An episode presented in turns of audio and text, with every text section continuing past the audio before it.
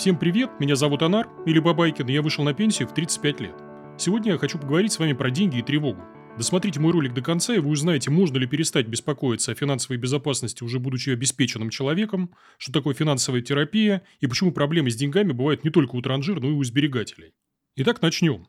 Всю жизнь я беспокоился о деньгах. Казалось бы, у меня есть солидная подушка безопасности, она должна мне помочь э, стать пофигистом, но ничего подобного не происходит. Я называю это проклятием сберегателя. У проклятия сберегателя есть как очевидные плюсы, так и минусы. Э, плюс здесь в том, что параноики лучше приспособлены к выживанию в мире денег, ну а главный минус э, в том, что за эту суперспособность, в кавычках, приходится доплачивать. Со временем я пришел к выводу, что моему мозгу комфортно находиться в состоянии тревоги. Тревога в моем случае чаще выступает в роли союзника. Ну, тут есть одна проблема. Э, наш мозг штука достаточно коварная, и он плохо определяет, что для нас хорошо, а что нет.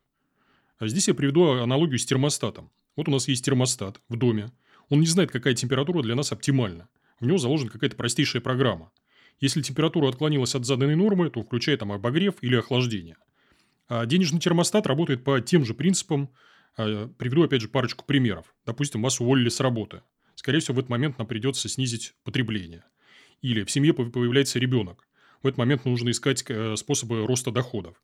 Или вы стали, к примеру, больше зарабатывать, здесь разумным решением будет откладывать излишки. Но иногда, э, а, а точнее достаточно часто, наши внутренние финансовые приборы подводят нас. Они заставляют паниковать, когда причин к панике нет, и толкают нас на необдуманные действия. Что делать в этом случае? Э, работать с нашим денежным термостатом. Термостат можно сбросить, можно перепрошить или даже обмануть. За годы в инвестировании у меня накопился солидный багаж знаний и опыта в этой области, и сегодня я попробую поделиться им. Отдельно подчеркну, я не являюсь специалистом в области психологии, психотерапии и психиатрии. Просто делюсь личным опытом и опытом друзей и знакомых из моего окружения. Об этом опыте мало кто говорит в публичном пространстве, потому что говорить о таких проблемах вроде как неудобно, стыдно и небезопасно. Но, судя по косвенным признакам, проблема достаточно острая. Для начала несколько вводных, чтобы мы с вами говорили на одном языке. А я считаю, что важно отличать депрессию и тревогу. В моем понимании тревога, она скорее смотрит э, в будущее, а депрессия в прошлое и настоящее. В большинстве случаев тревоги по поводу денег не являются патологическими, это тоже важно понимать. То есть мы должны отдавать себе отчет, что не являемся сумасшедшими. Двигаемся дальше. Возможно, что у кого-то после прослушивания ролика в голове возникнет мысль э, примерно такая. Это что ж получается, даже после того, как я накоплю приличную сумму на счету, мои тревоги полностью не исчезнут? Да, коллега, ты все верно понимаешь. Тогда какой смысл инвестировать? Ведь у нас в гробу карманов нет, лучше жить здесь и сейчас и так далее. А, ну, вообще в жизни есть два вопроса, которые касаются буквально каждого. Это здоровье и деньги. И у нас не получится обойти а, проблему, проблему денег при помощи поговорок и пословиц. Вот вам другая поговорка, не наша. Я ее подглядел в соцсетях американских инвесторов. А, за точность перевода не ручаюсь, но звучит она примерно так. Если ты сейчас волнуешься, то тебе не о чем беспокоиться в будущем. Но если ты не волнуешься, то тебе рано или поздно придется беспокоиться. Как у нас большинство людей купируют тревоги, связанные с деньгами, при помощи избегания. Избегание – это самая распространенная и понятная реакция. Однако избегание э, денежных проблем э, всегда приводит к еще большим проблемам. В итоге мы становимся еще более беспокойными. Я, например, сейчас не переживаю по поводу того, что завтра окажусь на улице. У меня нет такой тревоги. Я не думаю об ипотеке, которую нужно выплачивать в ближайшие 15-20 лет, и что мой платеж уже 50% от моих доходов. Я не думаю о том, что мне завтра нечем будет заполнить холодильник, и я не думаю, во что одеть детей. А ведь это повседневная жизнь обычного человека. И переносить такие страхи, особенно на протяжении длительного времени, достаточно трудно. А я для себя сделал вывод, что избегание мне как инструмент не подходит. Давайте перейдем к теории к практике. А, я приведу одну из самых известных цитат стоиков. В своем воображении мы страдаем чаще, чем в реальности. Я отдаю себе отчет, что большая часть моих финансовых тревог, они ложные, и что мой мозг постоянно пытается забрать энергию на решение каких-то несуществующих проблем. И в такие моменты я начинаю вести себя как растение, как будто у меня нет никакого мозга. Что у нас нужно растению? Это свет, свежий воздух, вода, питательная почва. Но, например, в моей среде, среде предпринимателей и инвесторов, мы видим движение в обратном направлении. Все говорят о пользе питания, но питаются при этом отвратительно. А, ходят в рестораны и поглощают непонятную еду, пользуются службами доставки и заказывают фастфуд, а, ну и так далее. А, также все говорят про отсутствие движения, но проводят в кресле по 12 часов. Все говорят про стресс и перегрузки, но находятся в таком состоянии всю неделю. А вновь возникающие проблемы решаются при помощи экспериментов над собой и над организмом на фоне ютуботерапии и библиотерапии. Я же стараюсь внедрять алгоритмы, которые позволяют мне, как растению, не зачахнуть. Разберу на примере. Вот всем вам наверняка известна животная реакция на страх и тревогу. Бей, беги или замри. Спасибо эволюции нашим предкам. В реальности мы редко можем себе позволить бить по-настоящему. А, но что если бить понарошку? Я как-то читал книжку про депрессию и тревожные расстройства, и ее автор рассуждал о конструктивных и разрушительных чувствах. Разрушительные – это такие, как вина, стыд и так далее. А конструктивные, позитивные – это любовь, благодарность и, как ни странно, гнев. Автор, американец, разумеется, рассуждал о выходе гнева как о способе выплеснуть негативную энергию, что неплохо бы иногда кричать в подушку, бить кулаками по кровати и так далее. А в моей голове крутилась мысль, уважаемый автор, как вы себе это представляете?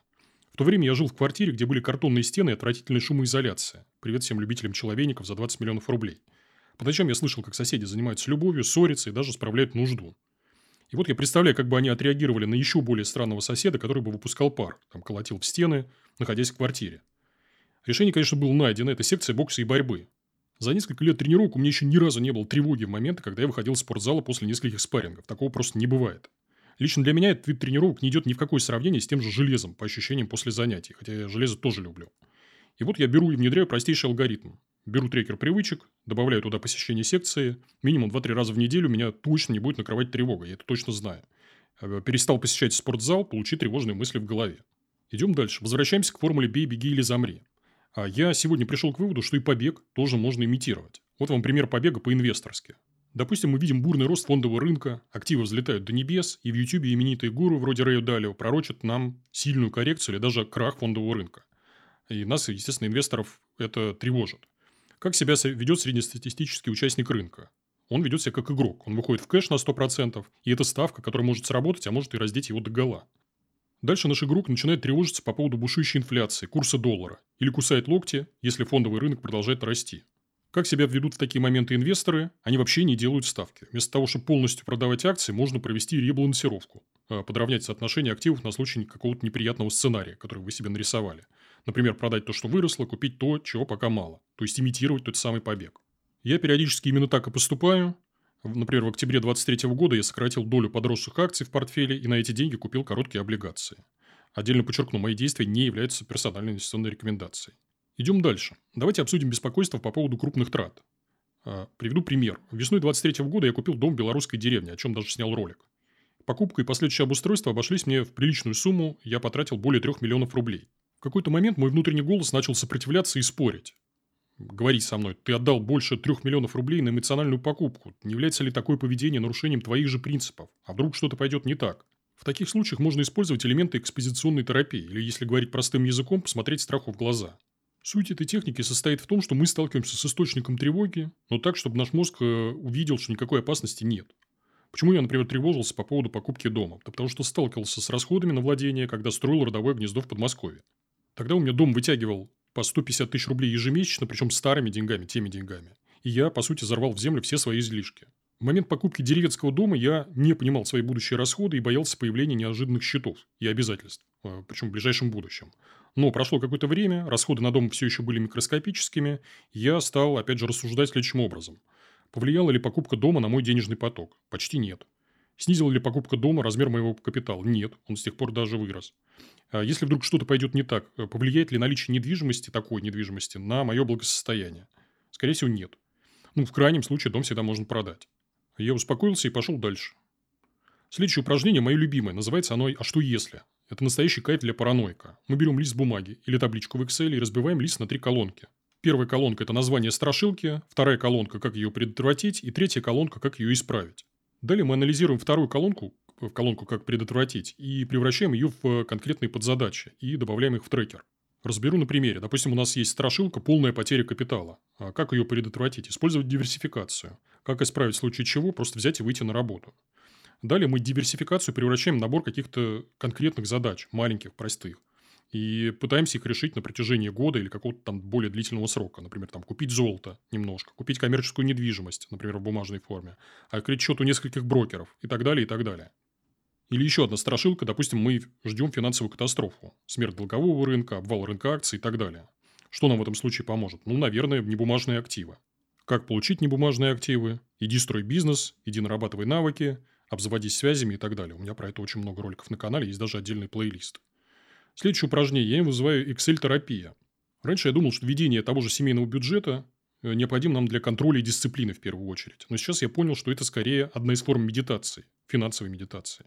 Допустим, вы тревожитесь не понимаете, что с вами происходит.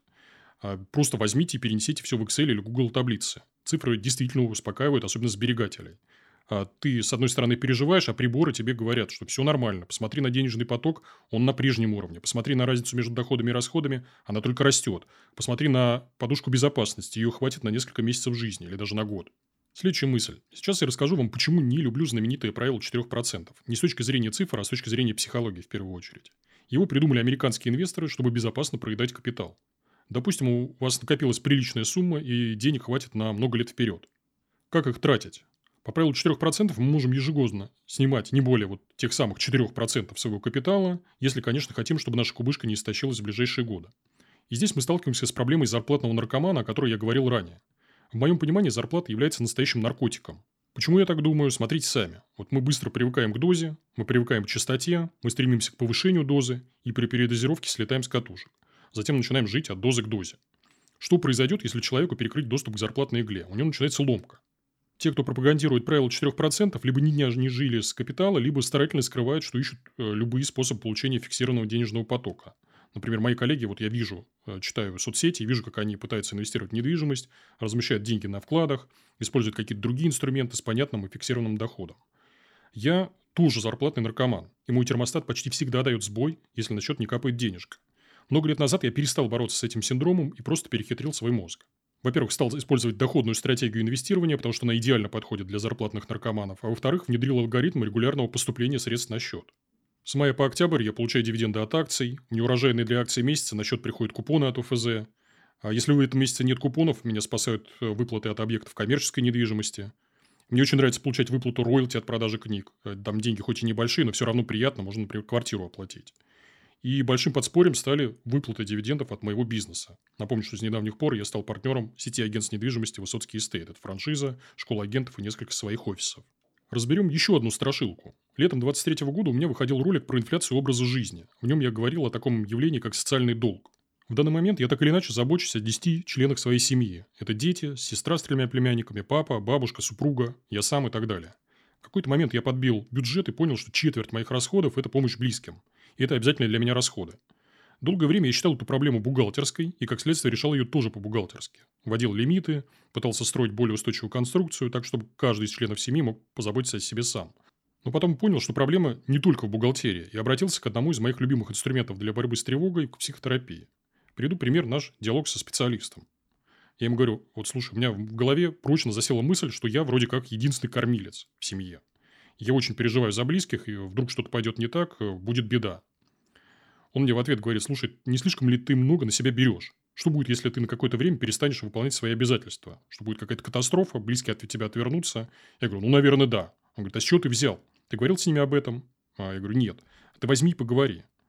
В тот же день я написал сестре и задал ей вопрос. Сестра, что будет, если я перестану тебе помогать? Она мне ответила, ну, мне, конечно, будет непросто, но я справлюсь. И вообще ты не обязан это делать. После этого разговора мне стало сильно легче. Давайте разберем еще один вид тревоги. Выведу на ваши экраны две картинки. На первой картинке мальчик 10 лет проходит знаменитый зефирный тест и думает о том, чтобы дождаться второй зефирки. И вторая картинка – этот же мальчик, только спустя 60 лет, в образе дряхлого старика. А у него в комнате гора зефирок, и он задается вопросом, а может быть, пора съесть уже хоть что-нибудь. Это еще один пример проклятия сберегателей. Знаменитый зефирный тест можно провалить двумя способами. Первый способ – это слопать зефирку сразу и не получить вторую, но есть и второй способ – не съесть вообще ничего и в итоге умереть, так и не попробовав угощение. Умом мы все это понимаем, но мозг сберегателя сопротивляется желанию потратить накопленное. В голове прочно сидит мысль, что капитал не должен таять, капитал не должен таять, капитал не должен таять.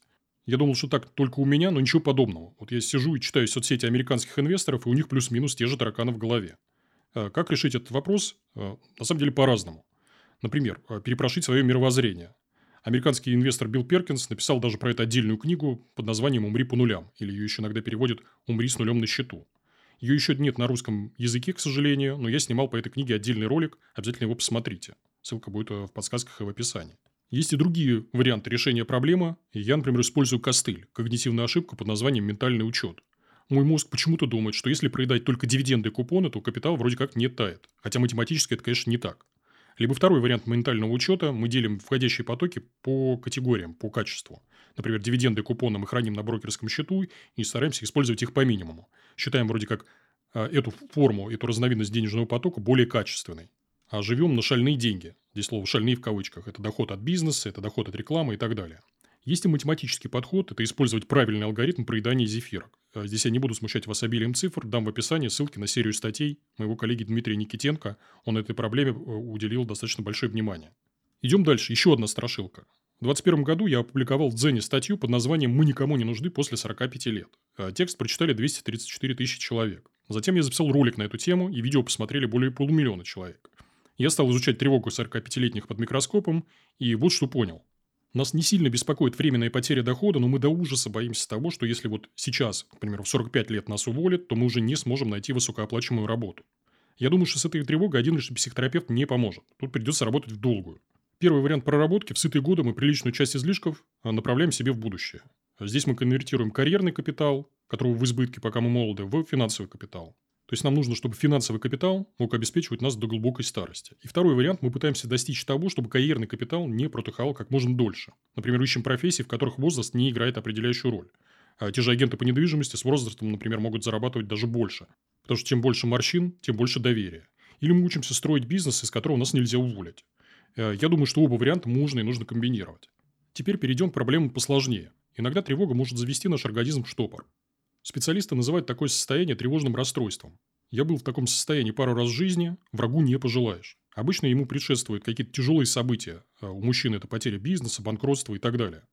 А в такие моменты мы попадаем под влияние катастрофизации, то есть мы смотрим на угрозы через бинокль с десятикратным увеличением. Психотерапия в этом случае помогает редко, потому что человек говорит, у меня вот настоящие проблемы, как мне поможет работа с мыслями и чувствами. А вы должны понимать, что тревожное расстройство – крайне опасное состояние. Его нельзя преодолеть логикой, хитростью, медитацией, там, чтением книг о психологии или прослушиванием роликов в YouTube. Есть несколько признаков того, что вы уходите в штопор. Выделю основные.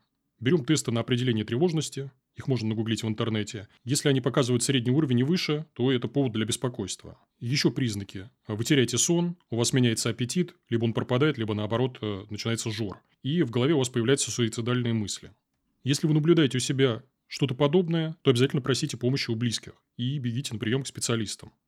А здесь вас будут поджидать подводные камни. Ну, во-первых, в вашу сторону полетит слишком много спасательных кругов, и это может сбить с толку. А тут правильнее всего как поступить? Обратиться к тем, кто уже был в таком состоянии, и, что важно, выбрался из него. Бросьте кличку приятелям-бизнесменам, почти наверняка кто-то уходил в штопор хотя бы раз в жизни, и их опыт более ценен. И вторая проблема – это наш перфекционизм. Желание вылезти из трясины здесь и сейчас. А, к сожалению, катастрофизация лечится только временем и маленькими шагами, то есть планомерной работой. Мозгу нужно какое-то время, чтобы привыкнуть к новой реальности. А вам понадобится в любом случае от двух до шести месяцев, может быть, кому-то даже больше. За это время важно не наломать дров с вашими сбережениями, и тут нам на помощь приходит та самая подушка безопасности, базовый инструмент для инвестора. И в завершении вот такая мысль. Вы должны понимать, что наша финансовая тревога все время эволюционирует. Богатые люди беспокоятся о деньгах точно так же, как и бедные. Только их мозг крутит им другие фильмы ужасов. Когда из бедняка я превратился в представителя среднего класса, то перестал беспокоиться по поводу, например, стоимости продуктов. Но сразу же начал переживать по поводу разного рода нежданчиков и их стоимости. Это болезни, потеря дееспособности и так далее. Затем размер моего капитала стал внушительным, мозг понял, что теперь я могу оплачивать типовые нежданчики и стал фокусироваться на беспокойстве о будущем, судьбе бизнеса, судьбе капитала, судьбе страны и даже судьбе капитализма. Можно ли совсем перестать беспокоиться по поводу денег? Я думаю, что нет. Можно ли снизить уровень беспокойства? Однозначно да. Меня, например, как сберегателя греют две мысли. Первая – я не вру себе и работаю в этом направлении. И вторая – в реальности проблем. Все-таки больше у тех людей, которые вообще не беспокоятся о деньгах. Коллеги, а в комментариях я призываю вас делиться опытом. Расскажите, пожалуйста, о своих тревогах, финансовых тревогах и о том, как вы их преодолевали. Мне это очень интересно и тоже позволит обогатить мой опыт. Это все, что я хотел сказать на сегодня. Подписывайтесь на мой телеграм-канал, там контент, которого нет и никогда не будет в ютюбе. Ищите меня по фразе на пенсию в 35 лет в поиске в телеграма, либо QR-код на ваших экранах, либо ссылка будет в описании. А для полноты картины обязательно посмотрите другие ролики о психологии денег, сейчас всплывут подсказки. Еще у меня есть две книги, одна из них называется «На пенсию в 35 лет», вторая «Fuck you money». В книгах я попытался обобщить весь свой опыт, рассказал все, что знаю. Книги написаны максимально доступным языком, проглатываются за один вечер, стоят копейки 176 рублей – есть бумажная, электронная и аудиоверсия. Это все. Надеюсь, выпуск был полезным. С вами был Бабайкин. Всем пока.